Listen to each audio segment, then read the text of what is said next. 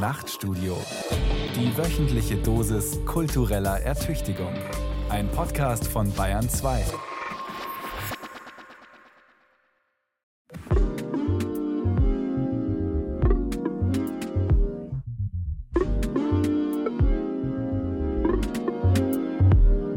Vielfalt zu fördern, das zählt zu den Aufgaben, die neuerdings bei allen staatlichen und ökonomischen Institutionen unter dem Stichwort Diversity Management ganz oben auf der To-Do-Liste stehen.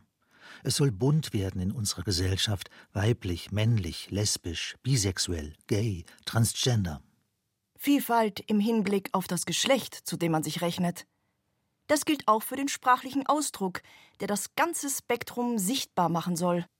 Liebe MitbürgerInnen. Geschlecht nur binär zu denken, widerspricht den Tatsachen.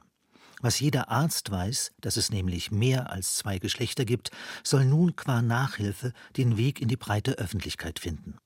Lebte Flaubert noch unter uns Zeitgenossen, würde er anfangen darüber nachzudenken, ob der Schlachtruf Diversity nicht in sein Wörterbuch der Gemeinplätze aufzunehmen wäre. Die Geschlechtsteile sind Gegenstand der Scham für die einen natürlich für die anderen. Vielfalt jedoch, die sich nicht nur auf das Geschlecht, auf dessen sprachlichen Ausdruck und auf die Herkunft bezöge, sondern zum Beispiel auch auf die Pluralität von Ansichten, Überlegungen, Überzeugungen, Denkschulen. Diese Vielfalt allerdings ist weniger erwünscht. Jedenfalls, wenn sie als herabsetzend und diskriminierend empfunden werden kann. Problematisch ist dabei die Gleichsetzung von äußerer Gewalt mit empfundener Gewalt, die Rachegelüsten, Ressentiments und anderen Gefühlen Tür und Tor öffnet. Empfunden? Lästerzungen sprechen von der Generation beleidigt. Manchem scheint es, als errichtete man Reinheitsgebote. Um nicht das kontaminierte Wort vom Meinungskorridor aufzugreifen. Die einen zuverlässig und sicher vor Inhaltsstoffen schützen sollen, die zweifelhaft, nicht zugelassen oder gar gesundheitsgefährdend sind. Doch es ist wie mit dem wirklichen Reinheitsgebot. Es schützt die Monopolstellung großer Bierproduzenten oder solcher, die Größe anstreben. Es bedeutet aber nicht, dass tatsächlich nur mit Hopfen, Hefe, Malz und Wasser gebraut würde. Das Brauwasser zum Beispiel darf chemisch aufbereitet und chemisch reiner Zucker zugesetzt werden. Reinheitsgebote dienen immer nur bestimmten Interessen. Das gilt auch für die reine Lehre. Der Renegat weicht von ihr ab. Renegat wird meist abwertend verwendet, als Schimpfwort.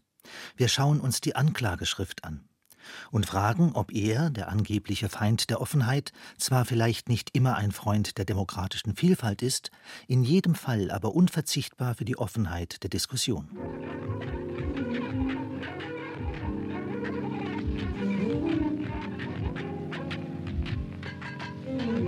Der Renegat ein Typus zwischen Fakt und Fiktion. Eine Polemik. Von Thomas Palzer. Matthias Matusek, ehemaliger Redakteur beim Spiegel und bekennender Marxist, der später erklärte, von links nach rechts gelangt zu sein. Frank Böckelmann, ehedem Wortführer der antiautoritären Fraktion im Münchner SDS heute Herausgeber des zur Achse des Bösen zählenden Magazins für Konsensstörung Tumult. Horst Mahler, Ex-RAF-Anwalt, heute rechtsradikal. Thilo Sarrazin, ehedem SPD-Mitglied und jetziger Bestsellerautor, von der Partei, die ihm antisemitische und fremdenfeindliche Stereotype vorwarf, seit Juli 2020 ausgeschlossen. Was ist all den genannten gemeinsam? Sie alle gelten als Renegaten. Ein Renegat ist jemand, der zum wiederholten Mal Nein sagt, nachdem er beim ersten Mal zum Nein Ja gesagt hat. Ein Renegat ist also ein Abtrünniger, ein Heretiker, bloß eben nicht abtrünnig gegenüber der kirchlichen, sondern gegenüber der säkularen Lehre. Leute wie Tübingens Bürgermeister Boris Palmer stehen unter Verdacht, auf dem besten Weg zum Renegaten zu sein weil er seiner Partei, den Grünen, nicht immer vorbehaltlos zustimmt. Zu den berühmten historischen Renegaten zählt der aus einer jüdischen Familie am Schwarzen Meer stammende Marcion im zweiten Jahrhundert nach unserer Zeitrechnung, der dem Christentum einen gnostischen Anstrich gab, also etwas, das mit der offiziellen Glaubenslehre nicht übereinstimmte. Marcion war also ein Heretiker, ein Ketzer. Kein Ungläubiger, sondern jemand, der von der Lehre abwich. Wie später Luther, dem wir die Reformation verdanken. Selbst das katholische Christentum wurde durch ihn reformiert. Ein Renegat dagegen ist jemand, der mit der offiziellen säkularen Linie nicht übereinstimmt.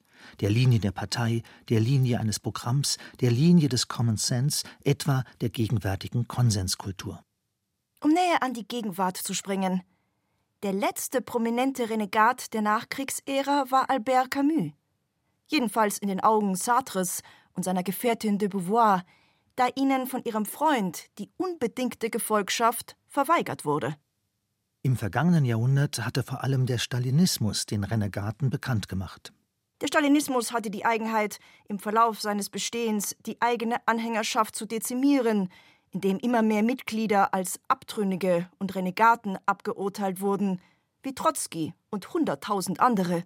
Niemand war auf Linie, zumal nur Stalin wusste, wo genau sie gerade verlief. Und noch heute hebt sich das linke Spektrum vom Rest vor allem dadurch ab, dass es eine hartnäckige Vorliebe dafür besitzt, Mitglieder, die aus irgendwelchen Gründen in Ungnade gefallen sind, aus der Partei auszuschließen. Also diejenigen, die vom Dogma und der rechten Lehre abgefallen sind. Der prominenteste Heretiker der Gegenwart ist der französische Schriftsteller Michel Welbeck. Und er ist insofern Heretiker, weil nichts, was der Gegenwart heilig ist, von seinen Ketzereien verschont bleibt.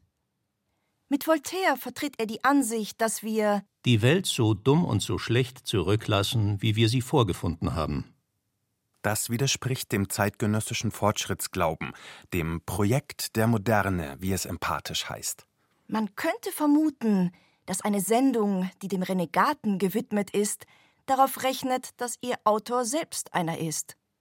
Ein Abtrünniger, ein Renegat. Es stellt sich die Frage, Abtrünnig wovon? Von den Moden der Gegenwart? Von der herrschenden Lehre? Den gängigen Meinungen? Den unvermeidlichen Gemeinplätzen? Nietzsche hat zu den Toren, die sich der Mode verweigern, wir Unzeitgemäßen gesagt und sich darin mit eingeschlossen. Ein zeitgemäßer Ausdruck für das Wort unzeitgemäß ist Renegat. Denn die Gegenwart ist im Hinblick auf ihre Schwestern Vergangenheit und Zukunft immer Partei. Jedenfalls ist es eine Frage der Perspektive, wenn ein Renegat von den Parteigängern Renegat geschimpft wird.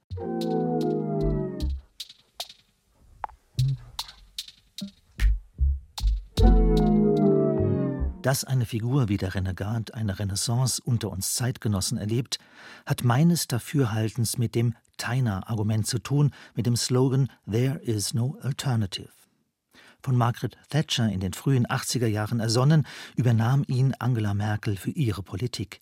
Diese, so Merkel, sei alternativlos.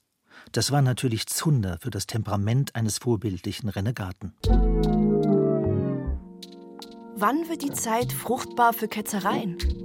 Um die Bedingungen zu erörtern, die dem Entstehen des Renegaten günstig sind, müssen die gesellschaftlichen Verhältnisse in den Blick genommen werden. Wir leben in einer Zeit politischer Instabilität, die verursacht worden ist vom endgültigen Zerfall der Nachkriegsordnung, gut 70 Jahre nach Kriegsende.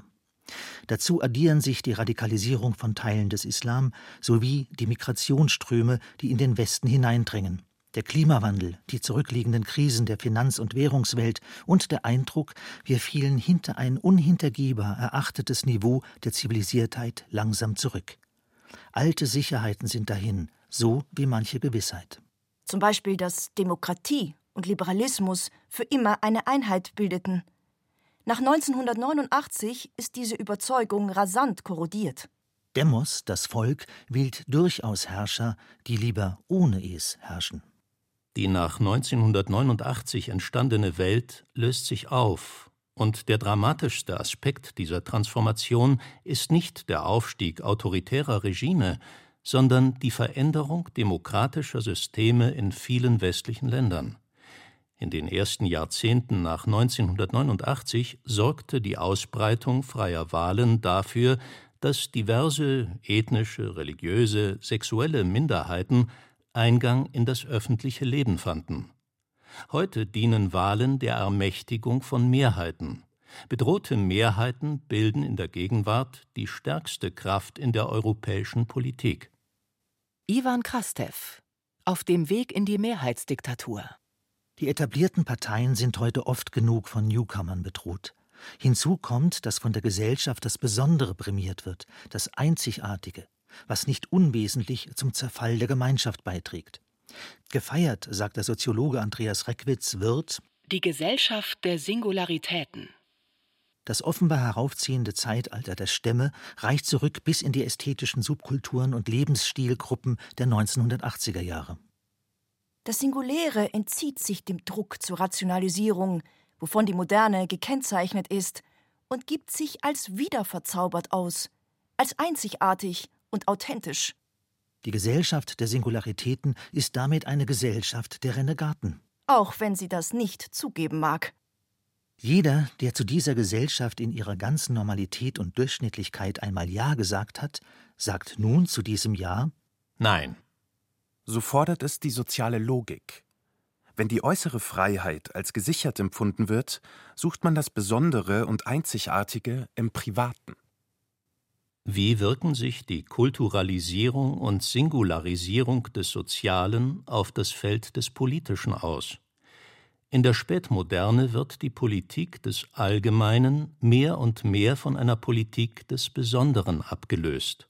Jenseits der traditionellen Kulturpolitik findet eine Kulturalisierung der Politik in zwei Hinsichten statt. In Westeuropa und Nordamerika hat sich eine Form des Regierens herausgebildet, die sowohl an Wettbewerbsstrukturen als auch an kultureller Diversität orientiert ist und damit den Neoliberalismus einschließt.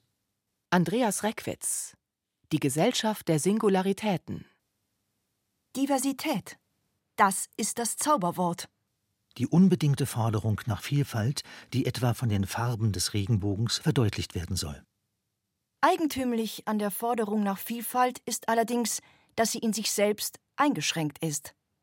Es geht ihr nicht um Vielfalt im Hinblick auf Vielfaches, um die Vielfalt der Welten oder die von diesem und jenem. Es geht ihr vielmehr nur um Vielfalt im Hinblick auf ein gedankliches Ensemble.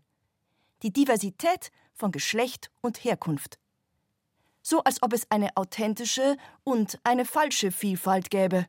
Geschlecht und Herkunft hängen zusammen, weshalb der Begriff Geschlecht einmal auch auf eine lange Herkunft hindeuten konnte. Er entstammte einem alten Geschlecht. Unter den Nazis wiederum waren Geschlecht und Rasse untrennbar miteinander verbunden.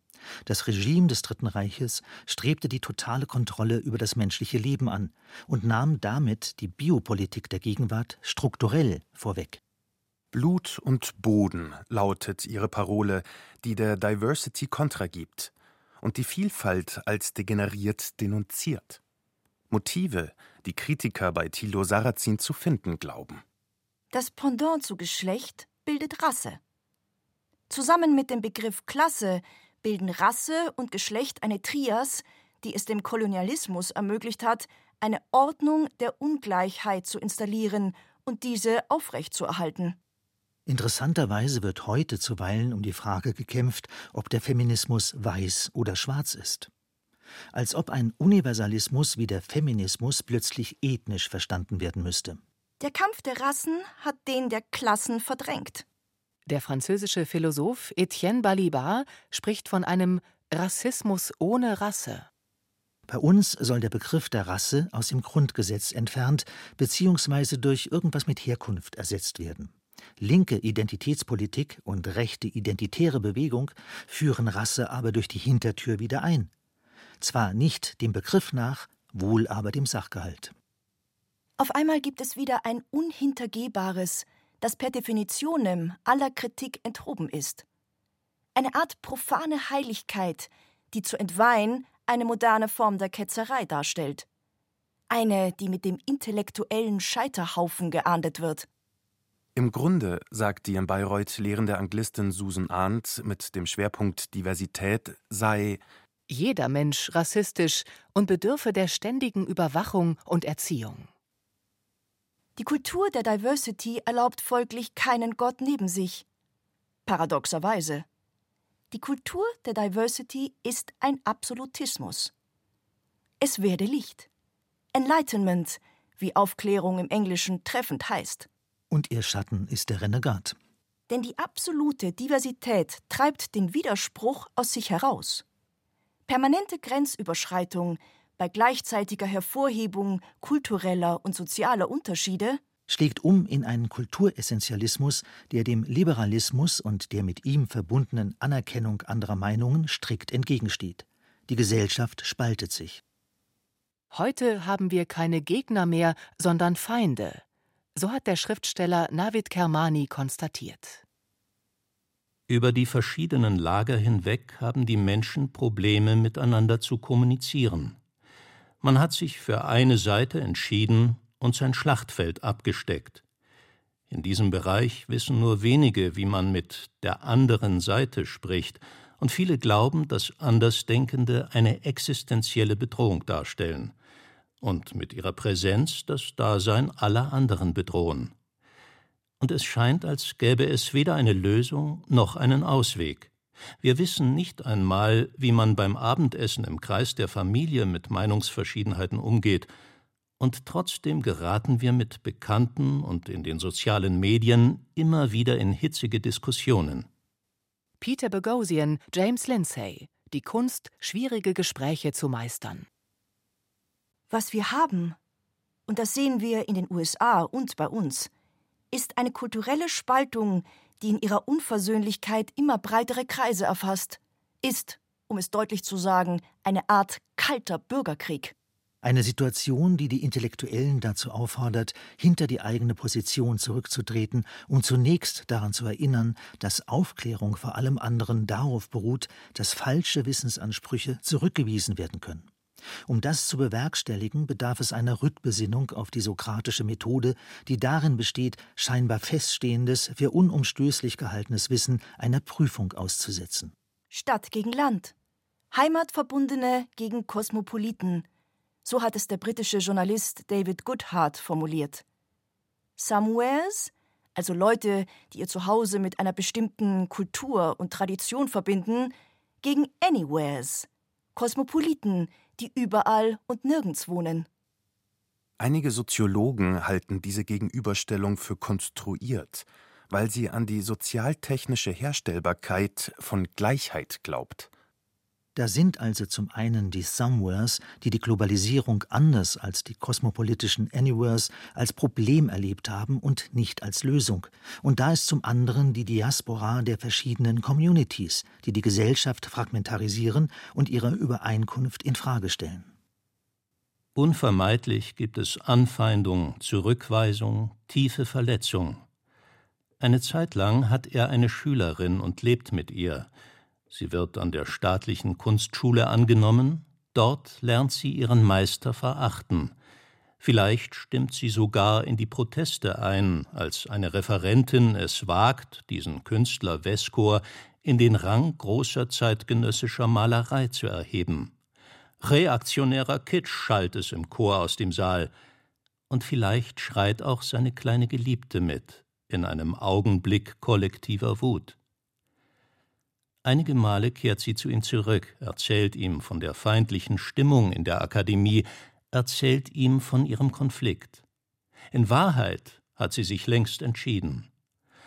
Auch sie ist inzwischen in einen Kommilitonen verliebt, den sie häufig trifft und der ihr voll Eifer erklärt, dass der amerikanische Ruhm des Stümpers Veskor eine Schande für die fortschrittliche Kunst der ganzen Welt sei. Boto Strauß zu oft umsonst gelächelt. Der Soziologe Wolfgang Streeck bringt polemisch auf den Punkt, was Boto Strauß in seinem Prosatext nur leise angetupft hat.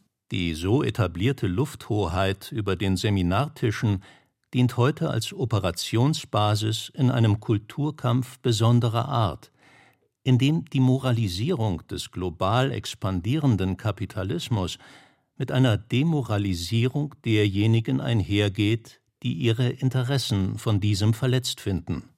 Wolfgang Streeck Die Wiederkehr des Verdrängten was wir heute erleben, ist ein Glaubenskrieg, und wie jeder Glaubenskrieg produziert auch der heutige diejenigen, die dem Glauben abschwören, die Ketzer, Heretiker und Renegaten.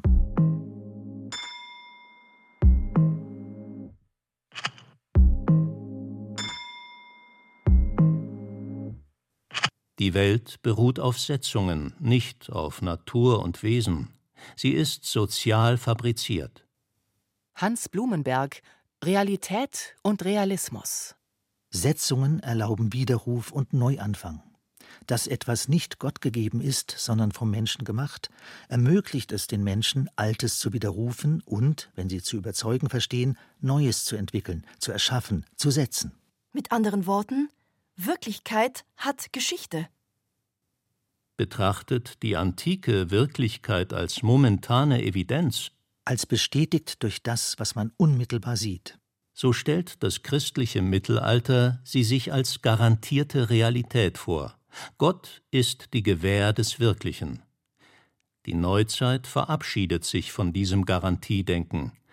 Ein einstimmiger Kontext, sowohl zwischen Perspektiven als auch in der Zeit, macht hier Realität aus, was sowohl den Traum wie die Simulation so lange wirklich sein lässt, wie sie nicht unterbrochen werden. Aber aus dem dritten folgt logisch ein vierter Wirklichkeitsbegriff. Nun ist Realität gerade die Durchtrennung dieses Kontextes. Wirklichkeit ist Widerstand und Trauma. Hans Blumenberg Realität und Realismus. Für den Renegaten ist das Trauma der in Wahrheit unbestätigten und nicht zu bestätigenden Wirklichkeit allerdings keine Belastung. Sie ist ihm vielmehr Ansporn. Aber natürlich kann auch das zum Dogma ausarten, dass es Wirklichkeit nicht gibt. Ein Psychologe würde empfehlen, dass die notorischen Antidogmatiker den Mut aufbringen, endlich einmal über ihre eigenen Traumata zu reden. Es geht letztlich immer um das Verhältnis zwischen dem Bestehenden und dem Neuen. Dabei gibt es allerdings einen Unterschied, nämlich zwischen dem Kampf des Neuen gegen das Althergebrachte auf der einen und der prinzipiellen Begrüßung und Bevorzugung des Neuen gegenüber dem Althergebrachten auf der anderen Seite. Steht die Zuversicht dem Rang nach vor der Skepsis, ist der Kanon ein anderer als in allen Jahrhunderten vor dem 19. Jahrhundert, einschließlich desselben. Bis zur Französischen Revolution hat die Tradition mehr gegolten als die Zukunft. Seitdem ist es genau umgekehrt. Das bringt einerseits die Freiheit der Emanzipation mit sich, Emanzipatio, lateinisch Entlassung des Sohnes aus der väterlichen Gewalt. Sitzt aber andererseits der Verkennung der Vergangenheit als im übertragenen Sinn Überholtes auf. Tradition wird verworfen, weil sie vermittelt ist. Und deshalb scheint sie der lebendigen, empirischen und positiven Erfahrung unterlegen. Aber selbst die noch so stark verbürgten objektiven Erkenntnisse sind von der Tradition viel tiefer durchsetzt, als man es zugeben möchte. Hans Blumenberg Realität und Realismus. Fortschritt und Fortschrittlichkeit fungieren als die unbedingten Imperative der Gegenwart. Das Neue wird angebetet, denn gegenüber dem Alten ist es ja fortgeschritten. Browsen auf der nächsten Stufe. Das Update als permanente Revolution. Das Regime des Neuen, dessen Kehrseite der Abbau der alten, nicht mehr wettbewerbsfähigen Branchen ist, gilt als zentrale Voraussetzung für Wachstum und Beschäftigung. Dass es aber Fortschritte geben kann, die bloß so aussehen, als seien sie welche, macht die Lage diffizil. Jedenfalls diffiziler, als es den Hurra-Progressiven gefällt.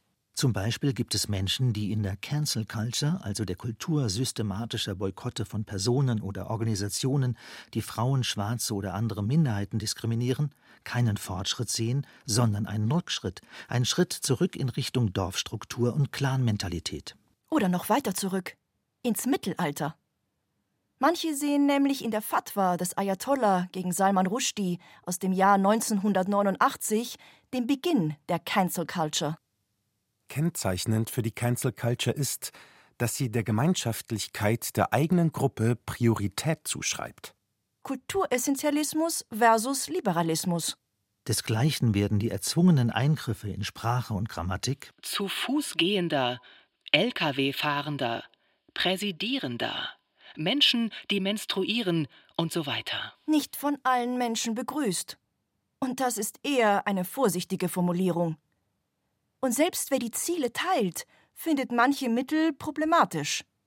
So schreibt der Schriftsteller Clemens Setz Die Dekolonialisierung der Sprache ist nicht durch inhaltliche Programmatik zu erreichen, sondern im Bruch der Regeln, im Stolpern, im Betasten und Wiegen des Wortmaterials. Clemens Setz Die Bienen und das Unsichtbare.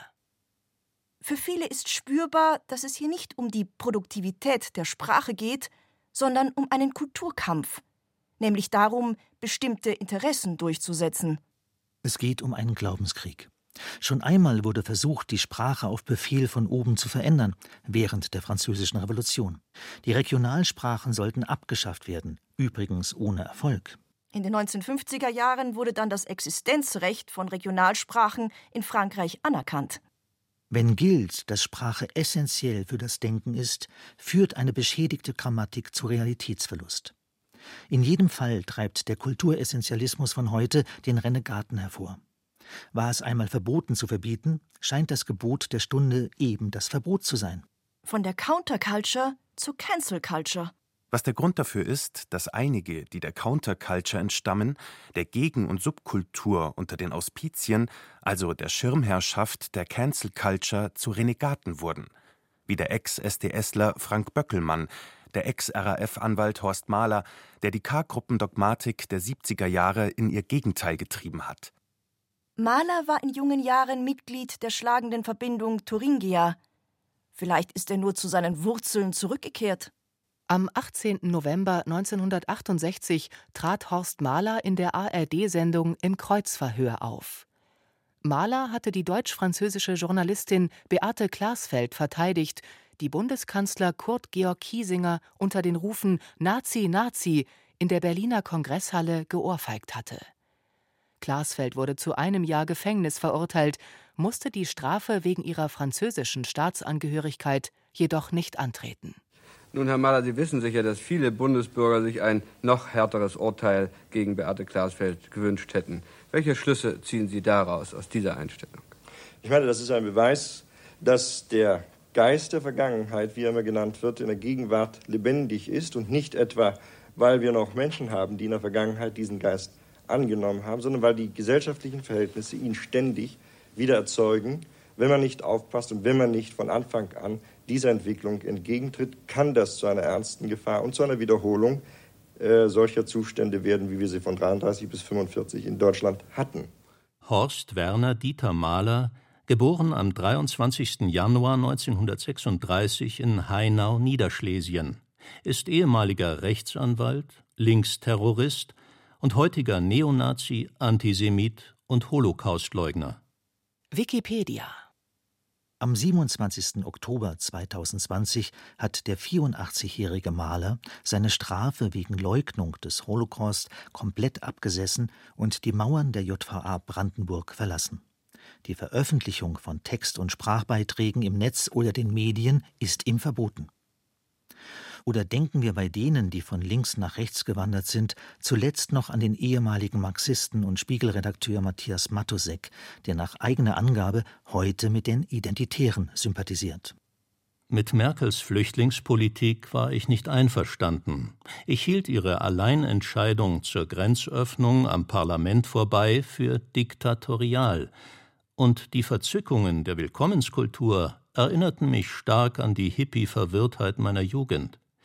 Mir kommt es so vor, als ob bei den Deutschen etwas nicht stimmt im Gefühlshaushalt. Sie sind politisch gern außer sich, wenn sie vernünftig sein sollten, und sie sind absolut vernagelt, wenn ein wenig Verrücktheit, also Offenheit für den Glauben und Wunder am Platze wäre. Wie wäre es mit katholischer Menschenklugheit, wie sie von Thomas von Aquin gerade zur Flüchtlingskrise zu lernen wäre? Gerechtigkeit ohne Barmherzigkeit ist Grausamkeit. Barmherzigkeit ohne Gerechtigkeit ist die Mutter der Auflösung. Die globale Gesellschaft ist heute geprägt von der Ambivalenz zwischen Schließungs- und Öffnungsprozessen. Auf der einen Seite findet in der Spätmoderne eine historisch außergewöhnliche kulturelle Öffnung der Lebensformen statt, eine Pluralisierung von Lebensstilen, verbunden mit einer Öffnung und Pluralisierung von Geschlechternormen, Konsummustern und individuellen Identitäten, wie sie vor allem von der globalen Mittelklasse getragen wird und sich in den globalen Metropolen konzentriert.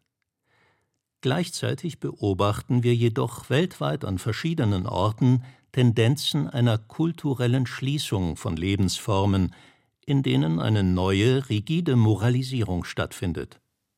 Andreas Reckwitz Schließungsprozesse finden in der Frage nach der Identität statt, wo Herkunftsgemeinschaften imaginiert werden, bei den Rechten wie bei den Linken. Beide modellieren die Welt nach antagonistischem Muster, innen außen, wir sie. Und beide Kulturessentialismen richten sich gegen den demokratischen Liberalismus. Es stehen sich damit zwei konträre politische Strukturierungsformen von Kultur gegenüber. Im Liberalismus wird Kultur kosmopolitisch in ihrer Vielfalt als Ressource für Lebensqualität und Wettbewerbsfähigkeit behandelt. Aus Sicht des Kulturessentialismus erscheint sie hingegen als Grundlage von historischen oder ethnischen Gemeinschaften und häufig als Kriterium der Abgrenzung nach außen. Während ersterer eine kulturorientierte Gouvernementalität forciert, steht im Zentrum von letzteren die Identitätspolitik. Andreas Reckwitz Die Gesellschaft der Singularitäten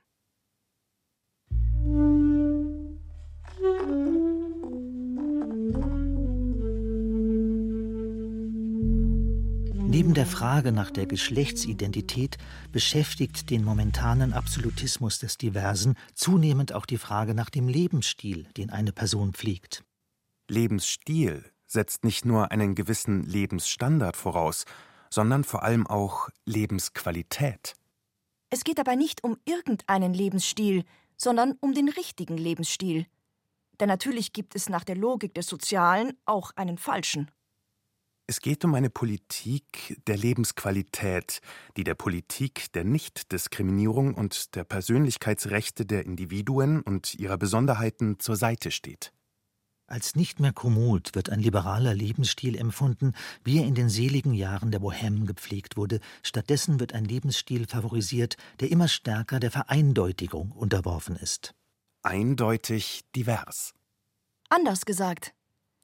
Die Gesellschaft der Singularitäten, zu deren andauernden Lippenbekenntnissen der Ruf nach Multikulturalität gehört, hat sich zu einer Bubble radikalisiert, zu einer vermuteten Siegerkultur, deren Konsens es ist, auf dem Weg zur vollkommenen Reinheit sich ständig selbst überholen zu wollen.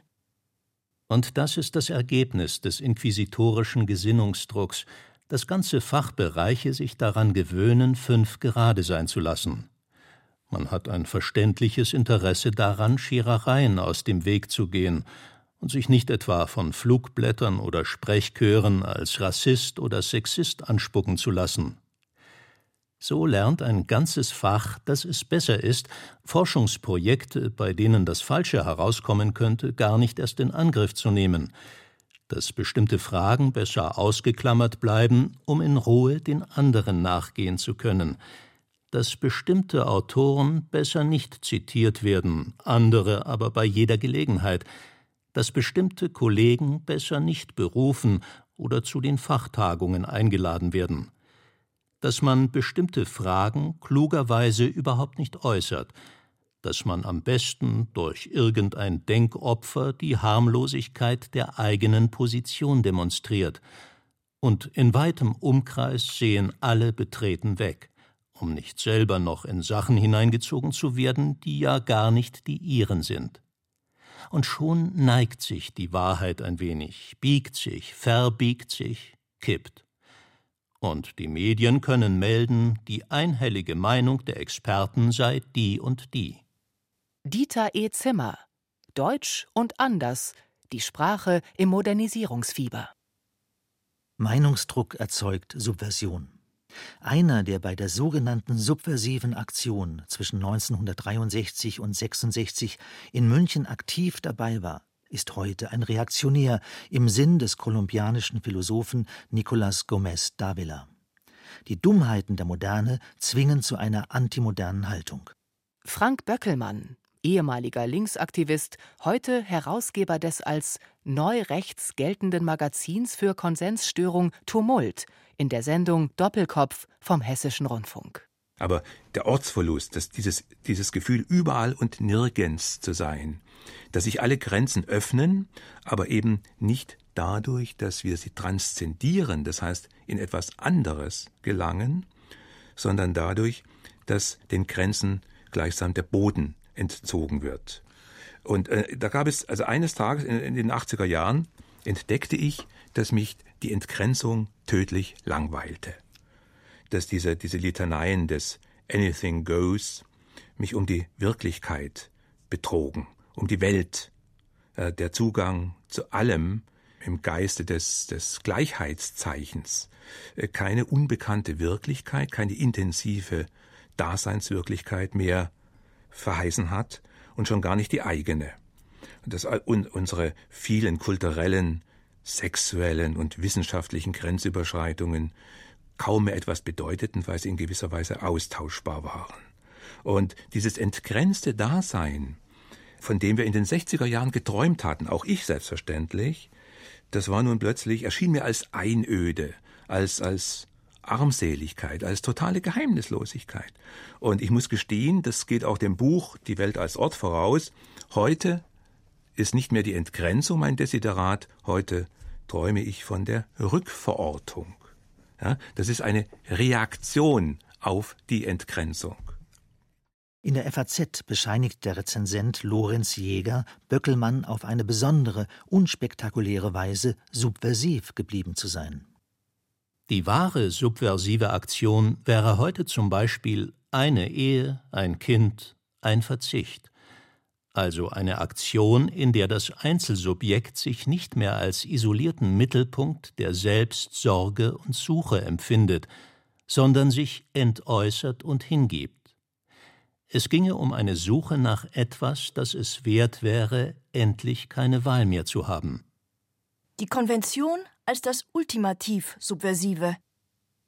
Wir halten fest, es sind Meinungsdruck, Reinheitsgebot und Denkvorschriften, deren diabolische Trinität das Gegenteil produziert, den Renegaten, den Abtrünnigen, denjenigen, der das zweite Mal Nein sagt, nachdem er noch zum ersten Nein Ja gesagt hatte. Renegare, lateinisch zum wiederholten Mal Nein sagen. In Gesellschaften, in denen Ambiguität tendenziell als unangenehm empfunden wird, werden sich Menschen, die sich unwohl fühlen, wenn sie mit zweideutigen Situationen konfrontiert werden, Angebote der Vermeidung von Zweideutigkeit tendenziell eher annehmen und bei erfolgreicher Mehrdeutigkeitsvermeidung nach noch mehr Vereindeutigung streben. Ein Symptom hierfür ist der heute allgemeine Erklärungs- und Verstehenswahn. Alles muss erklärt werden, alles soll verstanden werden. Und wenn man etwas nicht versteht, gilt es nichts. Thomas Bauer Die Vereindeutigung der Welt die Wut des Verstehens, die um sich gegriffen hat, ist zutiefst protestantisch, und sie führt in ihrem Schatten das Verbot mit sich. Darum hat die Kultur der Diversity die Cancel Culture aus sich hervorgetrieben. Beide stammen aus dem Hoheitsgebiet des puritanischen Protestantismus, den USA. Die Verstehenswut äußert sich manchmal auf scheinbar nebensächlichen Schauplätzen. So redet die Politik beständig davon, etwas nicht ausreichend kommuniziert zu haben und die Medien sondern zumal das Fremdwort aus sich aus, weil es angeblich von der Mehrzahl der Menschen nicht verstanden wird, folglich nicht kommuniziert werden kann. Dabei ist das Fremdwort ein Wort der deutschen Sprache und gehört als Fremdwort, recht bedacht, mindestens so sehr auf den Sondermüll wie das legendäre N-Wort. Fremdwort ist als solches naturgemäß rassistisch. Fremdwörter sind die Juden der Sprache. Theodor W. Adorno Minima Moralia. Und der aller rechter Umtriebe unverdächtige Adorno hat sogar einen Essay zur Verteidigung dieser Einschleppungen geschrieben. Wörter aus der Fremde. Es ist ein Mythos, dass jedes biodeutsche Wort verstanden wird. Was durch die Vertreibung der Fremdwörter erreicht wird? Eine Verarmung der Sprache. Zur Vereindeutigung des Lebensstils zählt neben dem konsensuellen Ruf nach Diversity und jetzt alle Diversity. Zur Vereinheitlichung gehört auch das Primat der Gesundheit, wie wir unter Corona erfahren haben, das Primat eines Gespensterbegriffs, bei dem das Leben nur noch Mittel zum Zweck seiner eigenen Selbsterhaltung ist. Zur Lebensqualität gehört neben der Ökologie und der Erhaltung der Lebensräume unbedingt die Gesundheit, die unter dem Kulturessentialismus das Exemplar im Fokus hat, weniger das Individuum. Aber dem absoluten Primat der Gesundheit muss nicht zugestimmt werden. Sonst wäre ja der chinesische Überwachungsstaat die ultimative Antwort auf das Virus. Was wir zurzeit beobachten, im Zuge des Kulturessentialismus hat eine gravierende Verschiebung zwischen Individuum und Kollektiv stattgefunden. Im Rahmen des Kulturkommunitarismus wird das Individuum nicht als besondere Einheit adressiert, die sich qua Arbeit an der eigenen Einzigartigkeit selbst verwirklicht, sondern als ein Glied, das sich in den Kodex der ethnischen Gruppe, der Religionsgemeinschaft oder Nation einfügt. Damit verliert das Individuum einerseits Möglichkeiten der autonomen Besonderung, gewinnt aber andererseits die Gewissheit auf Anerkennung innerhalb der Gemeinschaft. Da diese nicht marktförmig organisiert ist, bleibt das Individuum von Kämpfen um Sichtbarkeit, persönlichen Wert, Leistung und Erfolg entlastet. Andreas Reckwitz Die Gesellschaft der Singularitäten Wir halten fest, Diversität, die, wie Andreas Reckwitz sagt, nichts anderes ist als Reichhaltigkeit der Singularität im Plural, Nichtdiskriminierung, auch in der Sprache und im Umgang mit dem kulturellen Erbe, Rückgabe geraubter Kulturgüter etc. Diversität, Nichtdiskriminierung und Lebensqualität sind die unverdächtigen Inhaltsstoffe des neuen politisch-sozialen Imaginären. In der gesamten abendländischen Tradition des politischen Denkens wurde bisher die entscheidende Rolle des Imaginären bei der gesellschaftlichen Einrichtung der Welt ausgeblendet. Dieses Imaginäre ist die schöpferische Einbildungskraft des Menschen, unerschöpfliche Quelle von Neuem in der Geschichte und nie erlahmende Triebkraft der Selbstveränderung der Gesellschaft. Cornelius Castoriadis Gesellschaft als imaginäre Institution. Adorno meinte, dass etwas nur dann wirklich richtig sei, wenn es wahr und falsch sein könnte. Das klingt wie eine Definition des Renegaten, also desjenigen, der mit seinen eigenen Fehlern hadert. Jedes gesellschaftliche Imaginäre kann wahr und falsch sein. Einfach deshalb, weil es verschiedene Vorstellungen davon gibt, wie die Welt nach dem Ende der Blöcke und zumal Deutschland nach dem Ende der Teilung und dem Zusammenschluss mit dem Osten sich entwickeln sollte. Wo sächsisch gesprochen wird, macht, kurz gesagt, immer einer den Dummen. Sie dehnen, schimpft Grillparzer, jede Silbe, verlängern jedes Wort, hängen überall ein Lieblings-E an, so dass ihre Sprache ein förmliches Mäh, Mäh von Schafen wird. Aber hat das sächsische Herr Grillparzer nicht gerade als Verlierersprache auch seine eigene Würde? Ist Lächerlichkeit nicht eine Form der Anmut? Grillparzer schweigt, er ist überfragt. Fragen ihn weiter. Darf unser eins nicht gerade im Okay-Zeitalter wenigstens andeutungsweise die Sprache der Verlierer sprechen? Thomas Rosenlöcher Ostgezeter Wahr ist, was wahr und falsch zugleich sein kann, gewissermaßen der Renegat seiner selbst. So nimmt es nicht Wunder, dass der Renegat sich selbst zugleich Freund wie Feind ist. Erst wenn er sich selbst widerspricht, empfindet er sich als glaubwürdig. Für die Neuordnung der Welt nach dem definitiven Ende der Nachkriegsordnung wird diese Erkenntnis Adornos zentral sein, dass die Wahrheit unbedingt einer harten Prüfung zu unterziehen sei.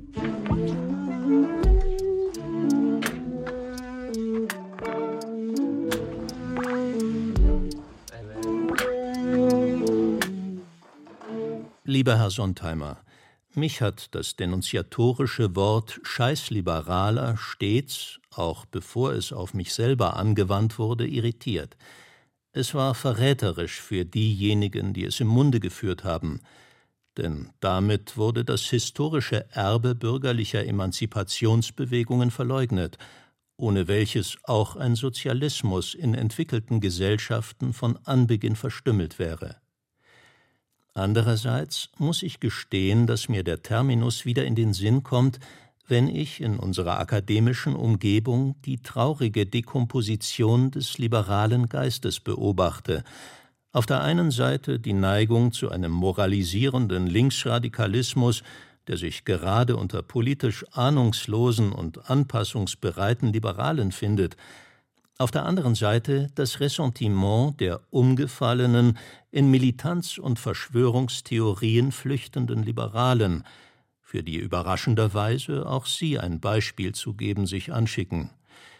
Es entsteht jetzt ein eigentümlicher Typus auf deutschen Hochschulen, der Renegat der Mitte. Jürgen Habermas, 19. September 1977, in einem offenen Brief. Fassen wir zusammen. Der Renegat ist jemand, der plötzlich die Werte, für die er einmal gekämpft hat, nicht mehr anerkennt.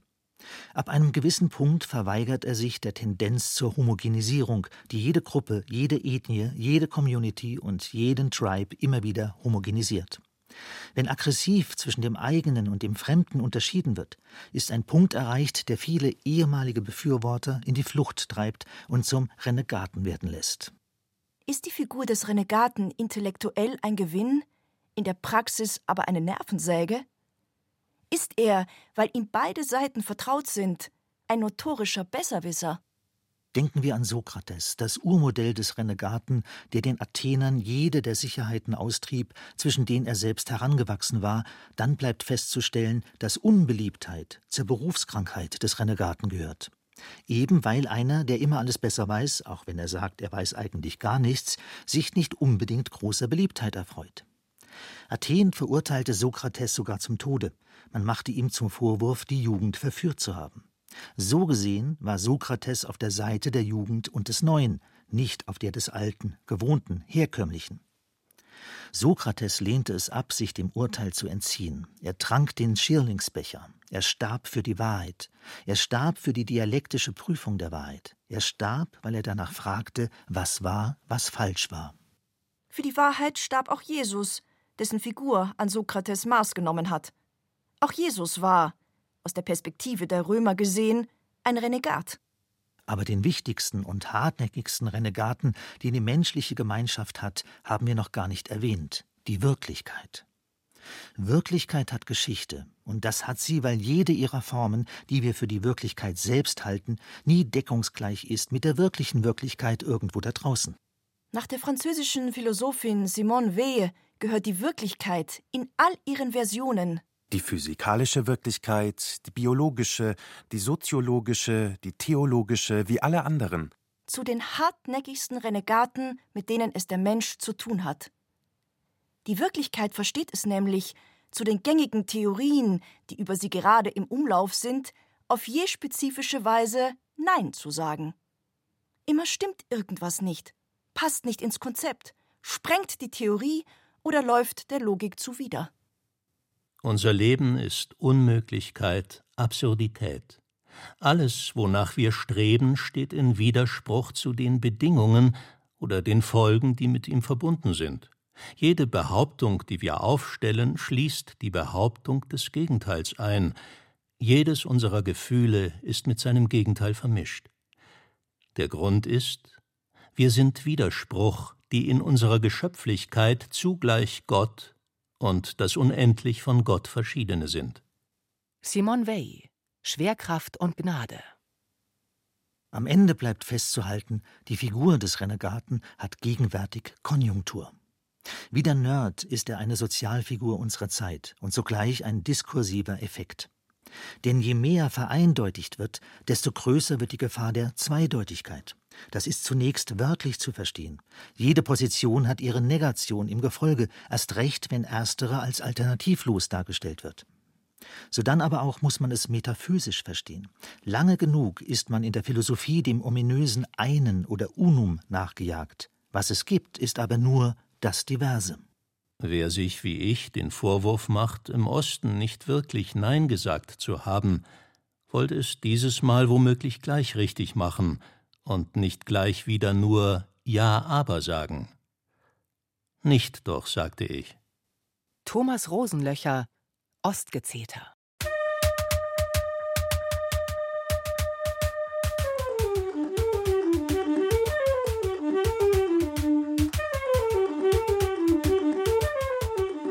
Der Renegat.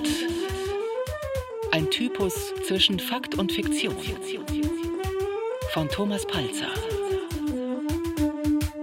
Sprachen Tillmann Lea, Luise Strux, Diana Gaul und der Autor. Technik Robin Ault. Regie Thomas Palzer. Redaktion Martin Zein. Eine Produktion des Bayerischen Rundfunks 2021. Edinburgh.